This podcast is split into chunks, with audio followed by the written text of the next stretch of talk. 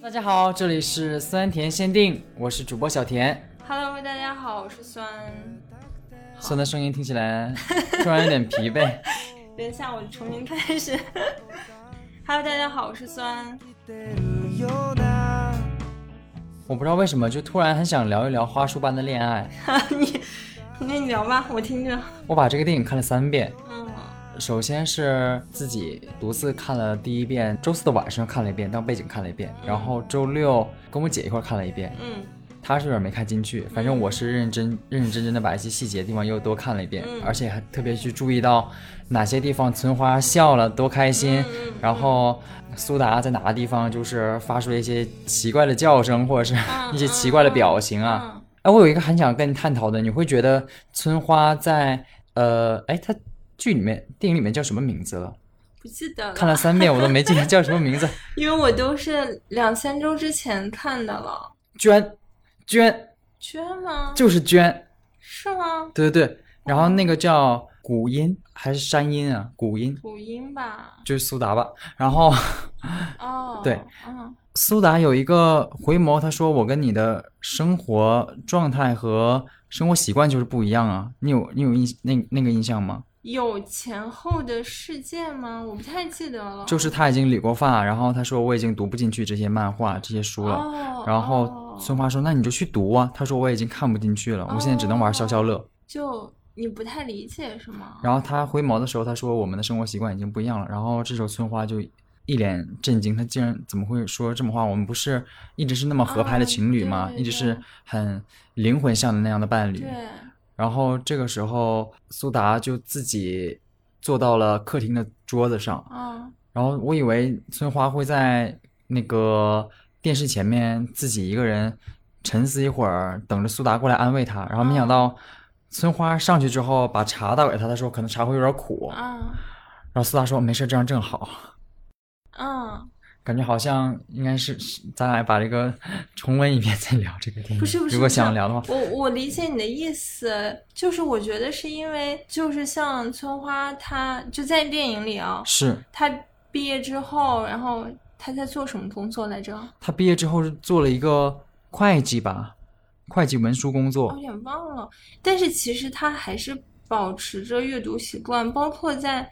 影片的后半段，他不是想去一家就是可能广告创意公司，好像哎不是对是一家剧本杀公司，但他可以做创意类的东西。嗯，嗯，就是他可能还是留了一片地方给自己，然后放那些就是就比如说去看书或者去看电影，嗯就还让自己去感知这些可能是跟现实世现实世界有一些就是跳脱的东西。是但是苏打就是去工作之后，他其实就已经完全变成社畜了。对对对，他完全就已经我所说就是社会化了。嗯而且他其实，在他社会化之后，他可能会觉得那些文艺向的喜好是有点不切实际的。嗯，嗯，他可能会觉得我现在的目的就是我要去赚钱，然后可能就是或者我们要不要结婚，他就已经是一个怎么说呢？被驯化了。对，反正就是已经是一个非常世俗生活的状态，他可能没有那个空间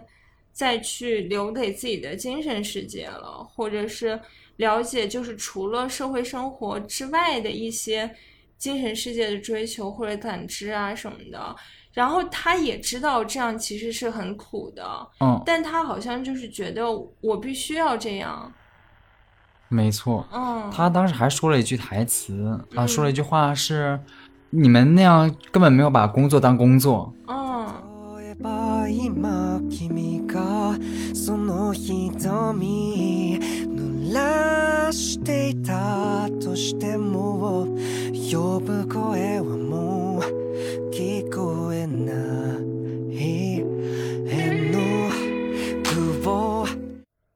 而且我我想起来有一段是因为他，他先开始是一个插画家嘛，嗯，然后之后就是给他，就是插画一张插画的钱越来越少，越来越少，对然后他可能靠画插画已经没有办法维持生活了，嗯，这样，然后所以他就选择出去当一个社畜啊，这样收入会更多一些。嗯，他可能会觉得他所希望的那种，嗯，就是靠艺术来赚钱的那种是不切实际的吧？就从他自己身上，他好像是学到了这一点。嗯，对，这样有理解一点吗？本来是，也就是说，他已经走向另外一种人生了。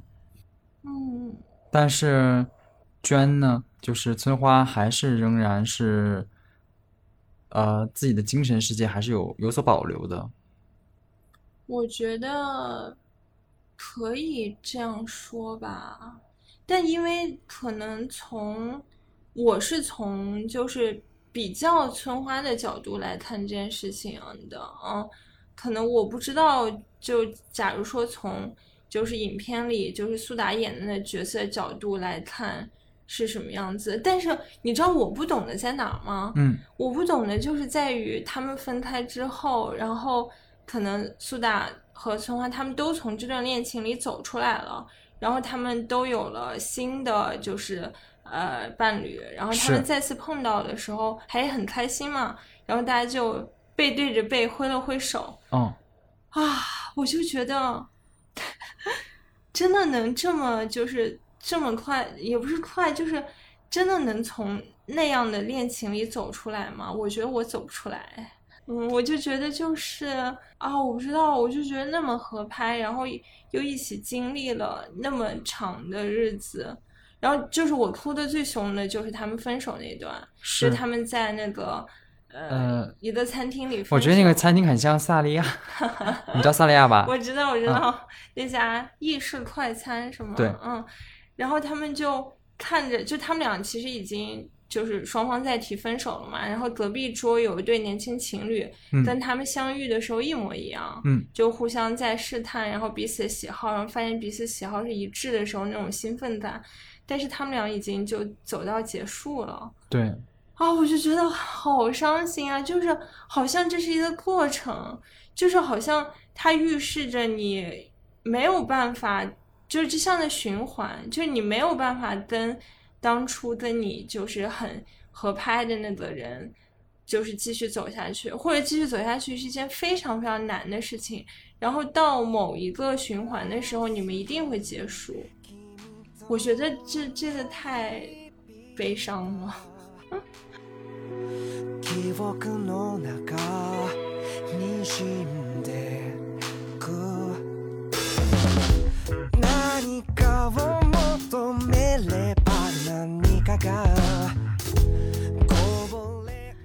抗不过命运的安排吗？我觉得是抵抗不过外界，就抵抗不过时间，因为时间过去之后，你们的激情会消退，然后又抵抗不过，生活的压力，对，又抵抗不过生活压力，因为仅仅是两个人心有灵犀和合拍这件事情，其实是没有办法完全支撑你们俩持续的在一起的，因为你们就是要怎么说呢？就是嗯，社会化是一个必须的过程啊。你通过社会化，然后来就是赚钱，然后来养活自己，然后这是经济基础。嗯嗯嗯。但是我觉得这部电影好，是因为现在还有人在拍这种心有灵犀的爱情，而不是说就是完全是经济基础上的门当户对，而是精神层面上的合拍。我觉得这个没错挺可贵的，因为我前段时间看的地铁广啊，不是地铁，是电梯广告，嗯然后就是一个相亲恋爱类的 APP，然后就是说什么你有对象吗？你有对象吗？然后我室友看了就特别生气，就是就他想说的就是你只要上我们的 APP，就是来找对象什么的，然后我就觉得，就是这个东西它被它被数数据化，它被量化了。嗯然后，难道我觉得，哎呀天哪，我们要聊这么深吗？什么找对象是必需品是吗？他好像就是觉得，把对象变成一种蔬菜，像叮咚买菜，对 对对，就好像你一打开那些 APP，你就可以找到，你心仪的，对对对。但是这个感情或者很无法量化的情况下发生的。嗯，它是在就是完全没有办法预料的情况下发生的。嗯，它不是你精准的算好每一步，然后你的爱情就到来了。我反正我反正觉得真的不是这样的。我不知道 现在年轻人怎么想啊，因为可能是不是现在认识人太方便了，就是你加微信然后聊天，然后这种事情就是太便捷了。不知道呢，他们也不一定追求的是恋爱呢，那他们追求什么呢？激情。OK，但是我觉得你在一个 APP 上 找对象，你能有激情吗？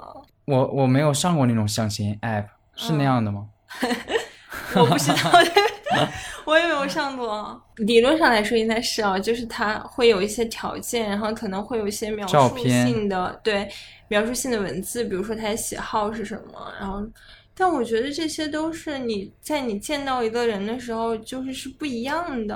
嗯嗯嗯嗯，是啊，这就像网购似的，你以为买了一个还不错的一个削皮果刀，然后 到手中发现它是一个很囊的一个塑料夹一个小刀片。天啊，我觉得你用网络来形容，哦，但我真的觉得像感情这种，我不知道啊，我觉得现在大家好像，我觉得他太，他太戏敷衍了剧化了，就是对他本身应该是是一件惊天动地的事情，但是我觉得现在他太轻易的，就好像你可以很轻易的获得，但我觉得根本不是。嗯，其实你要很难很难才能获得。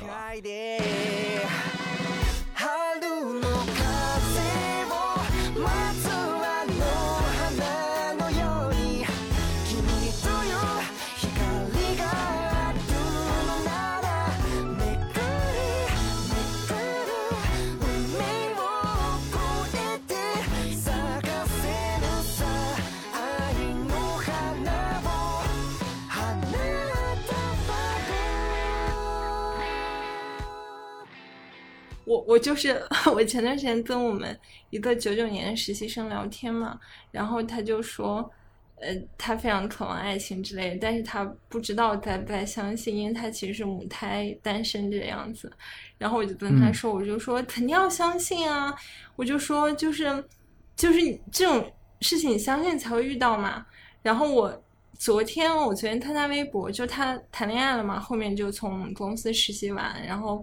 呃但我不知道他恋爱对象是怎么认识的，但是他那天发条微博就说他跟他他她男朋友吵架了，然后因为他们还是学生嘛，是所以现在放放假就是分别在自己的家里，然后她她男朋友吵架了，然后她男朋友想就是跟她再聊聊，但是在家然后又不太方便，嗯所以就下楼下再跟她打电话，然后夏天就楼下很多蚊子，然后他们聊一聊，她男朋友就说，就是他现在腿上已经钉成一串冰糖葫芦了，说什么有草莓味的、橘子味的。我的天呐，也太甜了！我看他微博之后，我真的觉得这是什么？就是俏皮甜蜜的情侣爱情故事，我就觉得哇，这也太甜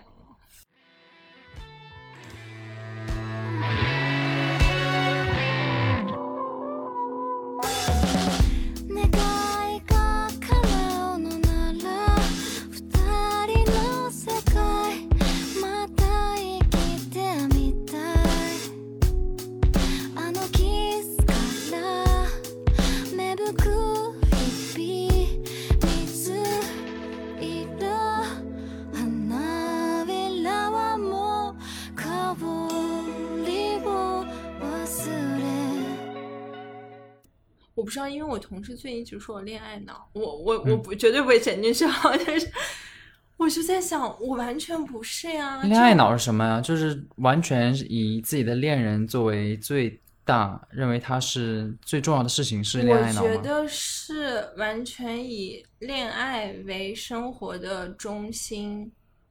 嗯，就是因为他们举的例子是我真的不会剪进去。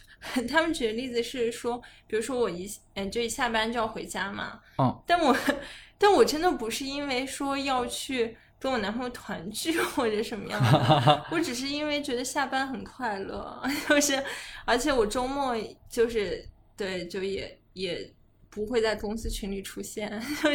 然后哦对，主要是我同事什么，他去我家吃饭的时候，然后他说我们在一就是一块儿做饭，嗯就可能我我在炒菜，他帮我加的盐什么的，然后他就说他就说，但我觉得哇，我喜欢这个场景。我觉得一点都不腻歪，我觉得这是一种分工合作，你知道吗？哦我们是 partner，就是。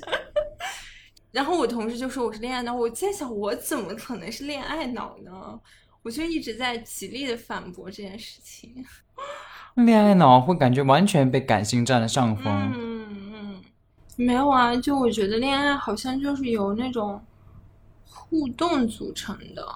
对，哦，嗯，我再讲深一点，但是我不会剪进去这段。我今天我我讲的我都不剪，就是就是我我之前看到就是呃，反正我在听一个播客，就是沈亦菲，你知道吗？然后他在讲说他丹麦的一对呃夫妻，嗯，然后他就问说，他就叫他们叫 couple，、啊但，不知道啊，就是一听到是可能是丹麦的爱情故事，觉得格外浪漫。就比如说，如果是一个什么铁岭的爱情故事、沈阳的爱情故事、鞍山 嗯，什么山西的爱情故事，觉得嗯，然后听听丹麦的，听听丹麦的，然后他就说就是，啊，他就说他们可能是一对 couple，然后但是那个女方就说就是我们不是 couple，我们是 partner，就我们一起来共同经营我们的生活，然后包括他们在家庭分工上什么都会有很明确的提出来说，可能谁来负责哪一部分，谁来负责哪一部分，嗯，我觉得这就挺好的呀，对。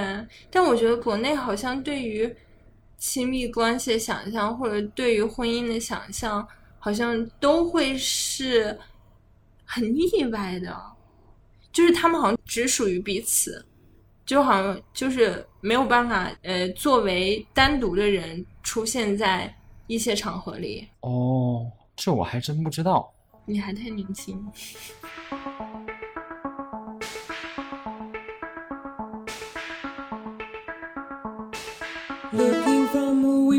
above, it's like a story of love. Can you hear me? 这个金曲奖的颁奖典礼上面，大家的一些致谢词啊，嗯，真的很耐人寻味啊。因为我觉得大家都想就是嗯做一些什么。嗯，就是可能有一个这么好的舞台，就是想为自己的群体发声，然后来激励，就包括大家去写音乐作品也是，我就想鼓励到某些人。当然，他首先是鼓励到我自己，是嗯但是如果说鼓励到我的东西能鼓励到别人，那真的就是太好了。我觉得这就是好的音乐作品嘛。那其实我觉得。就是在一个你得了奖的舞台上，就是你受到了肯定，就说是的，你的东西是不但鼓励到了你自己，而且他也感动了更多的人。这个奖杯就就是这个意思。嗯所以当他拿到那个奖杯的时候，他就觉得我的表达，然后我的歌曲，然后我自己的这一段人生历程没有白走，我是得到了肯定的。那我肯定要站出来鼓励大家说。你们一定要加油，因为我记得那时候想见你拿了那个金钟奖的时候，然后就我忘了是他的什么制片人还是什么，就上来讲说，就是来鼓励那些温柔的人，我就觉得鼓励到了我。有些致谢词它没有包含这种大爱，它只是在感谢哦陪我一起制作这张专辑的人，对对对对对感谢这位哥哥、那位姐姐、这个公司。啊对啊，对啊，对啊。像田馥甄，他昨天就是感谢完自己的公司，还感谢了前前公司，嗯，然后感谢现在的音乐公司和一些身身边的同事之后，他说了那个呃自己是一个很喜欢在浴室里面大声唱歌的女孩然后她嗯说妈妈没有浪费水，我拿了金曲奖哦。对对我还觉我也觉得很感动。嗯嗯，我觉得一个人的成长也是很很很难的一件事情，然后就他能获得成功，也是就就很很好的事情。嗯，个人像和社会像，我觉得当然也可以了，因为我觉得如果是就是你讲个人的故事讲得非常好的话，它也有可能是很普世的东西，嗯。就因为你面临的事情就是大家都面临过，嗯，就是只要哦，明白了，他这样也是鼓励到了所有喜欢在浴室唱歌的女孩啊。嗯，对，是这个意思。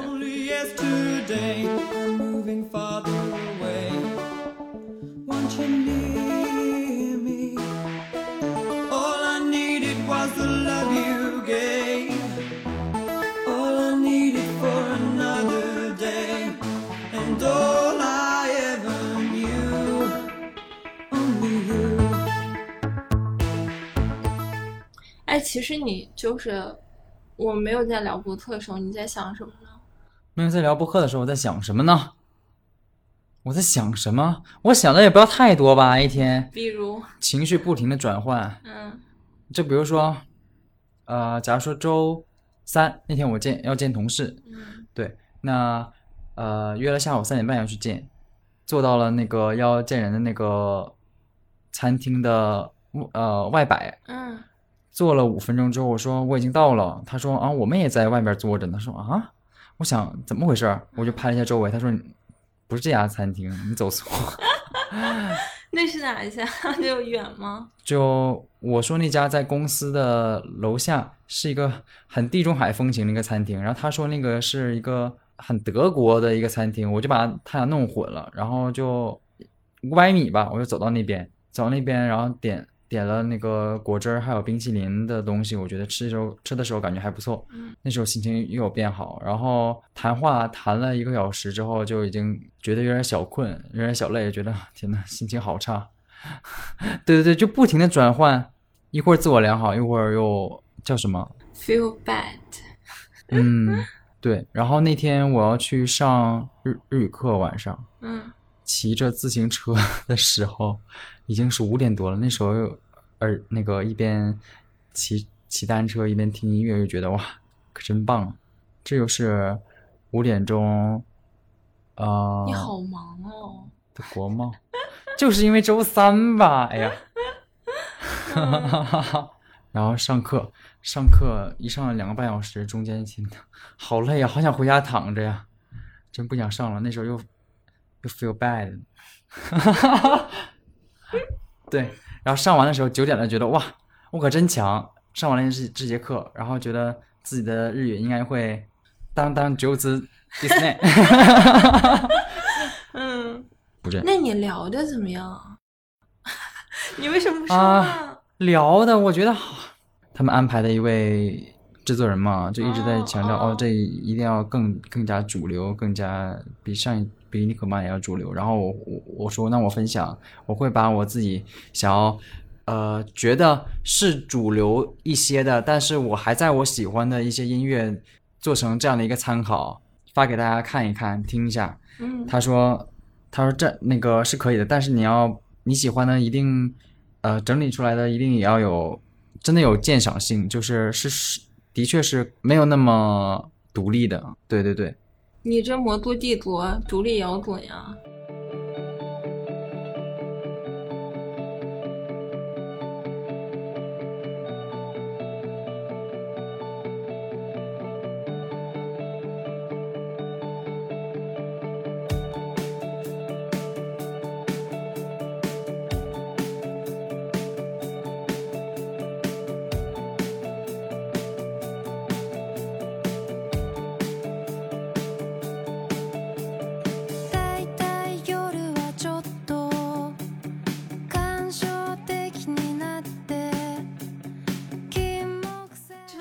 好听！对啊，这不要太好听吧这不要？太好听。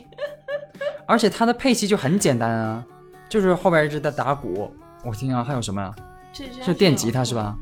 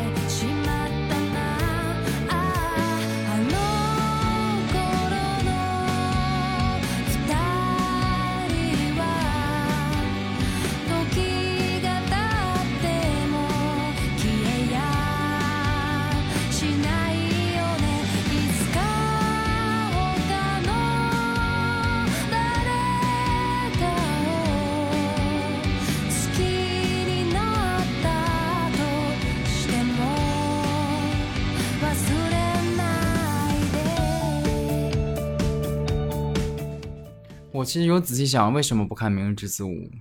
你思维太跳了，你继续说为啥那？我为什么要看呢？先这样，我们先不要说你为什么不看《明日之子五》，啊就说你最近看音乐综艺吗？我其实是一个不喜欢看综艺的人，就是我我会发现，我其实，在看直播的时候也没有完全能够沉浸其中，但是我最近你喜欢看剧？沉浸去了的一些，比如说有音乐演出，像我看那个那个 Good Morning America 乐乐的那个演出，我就完全的看进去了，然后盯着看乐乐的那个在台上的动作表情。嗯，为什么呢？因为你喜欢 Lord，喜欢他那首歌。我有发现我会喜欢他本人，喜欢他的表演。国内有喜欢有我有喜欢的歌手啊，但是他们都不上综艺，周笔畅也上综艺了，我也我也。看了。那我我我讲我为什么会看音乐类的综艺，因为我就想知道现在大家都在写什么样的歌，然后或者大家都喜欢听什么样的歌。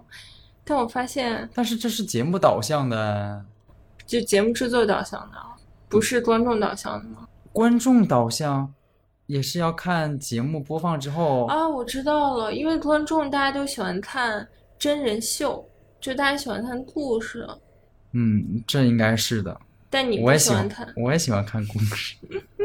但你不喜欢看别人的故事，就你不喜欢看你不了解的人的故事。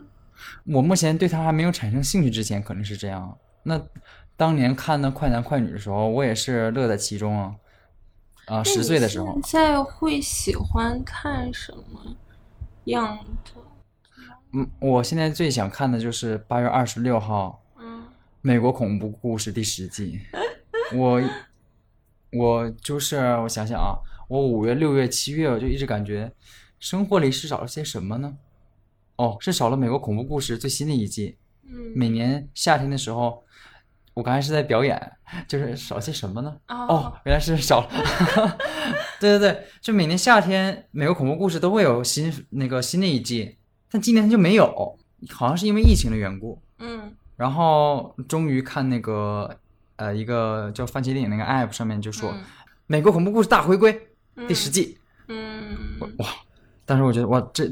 太爽了吧！然后一看八月二十六号，哦哦，八月二十六号，八月二十七号交房租，哦，就是嗯，但是可能会因为这个事情让我心情会稍微好一点，因为要看这个美国恐怖故事。我突然想到，但是你不享受那个，就是说你在看美国恐怖故事，然后你身边的朋友也在看，你们一起讨论的那种感觉非常享受啊！那谁看呢？我推荐我推荐给周围的那个，他们都有看他，说啊，恐怖的算了吧，那就你一个人看。目前还真的就我一个人看，嗯，所以你可以去豆瓣上看看大家是不是在你看到一些很嗨的地方，他们也觉得很刺激。嗯，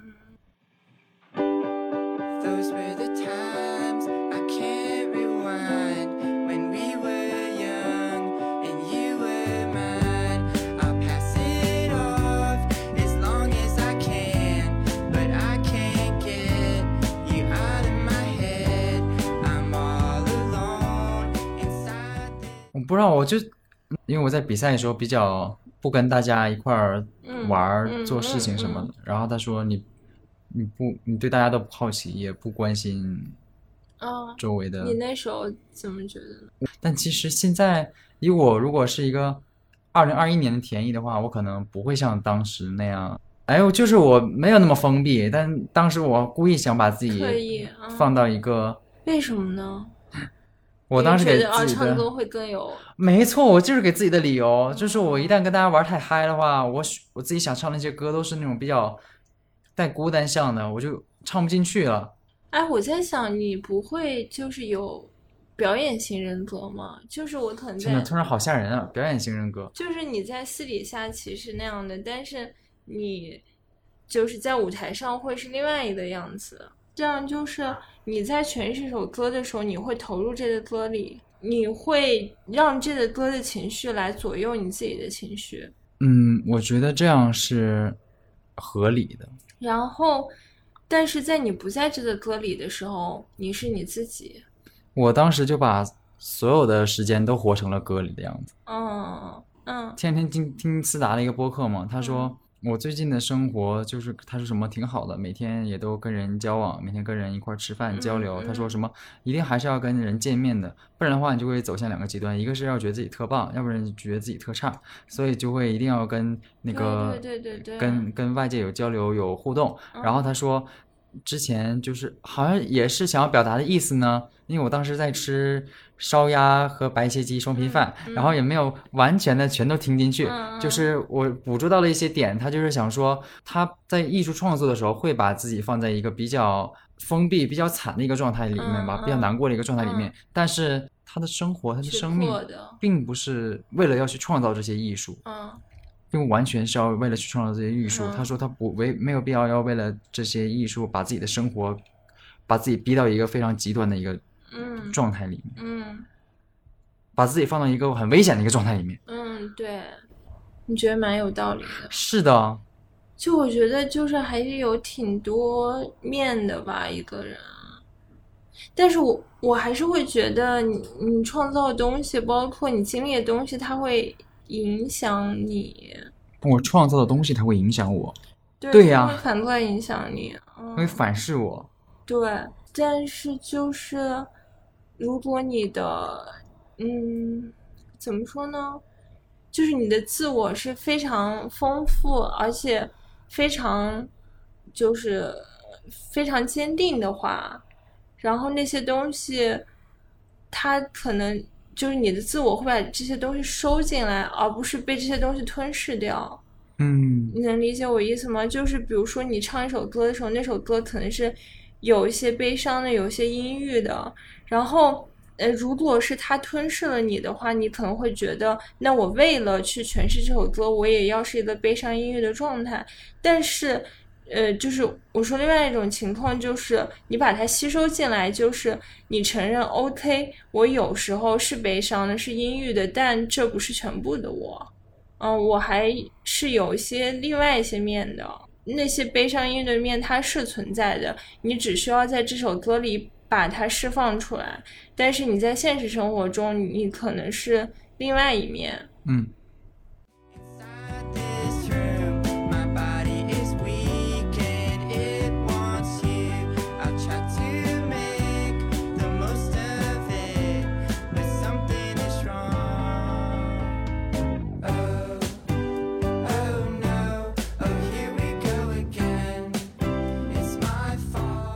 我发现练吉他之后，好像一边练琴一边唱歌，是一个让我 获得很大精神上快乐的事情。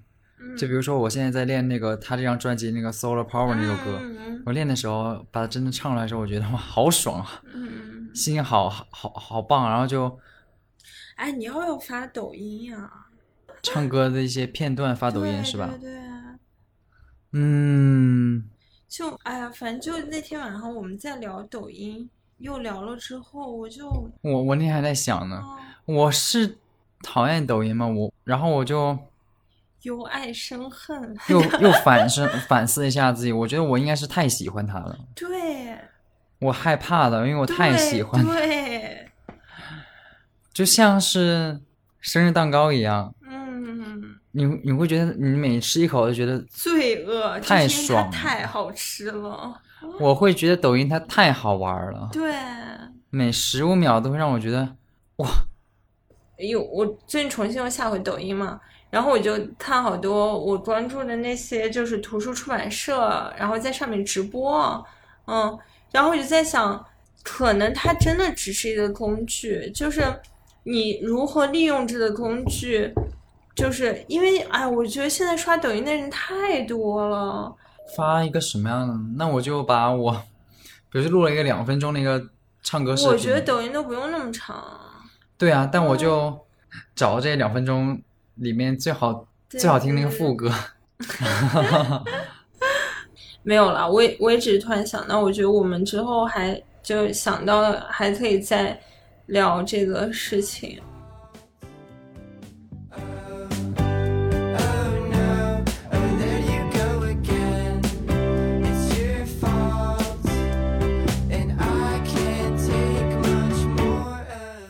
那本期的酸年限定呢，到这里就要接近尾声了。哦、其实我们这一期应该算是一个 mini talk，就是想到哪儿说到哪儿，然后也没有进行提前的预聊以及任何的提纲。希望大家能从这种日常聊天的随意性中捕捉到一点乐趣。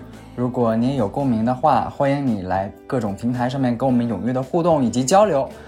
是的，嗯，我们的节目呢是可以在喜马拉雅、网易云音乐、小宇宙以及 Procast、汽水、随音 App 上面收听到我们的节目。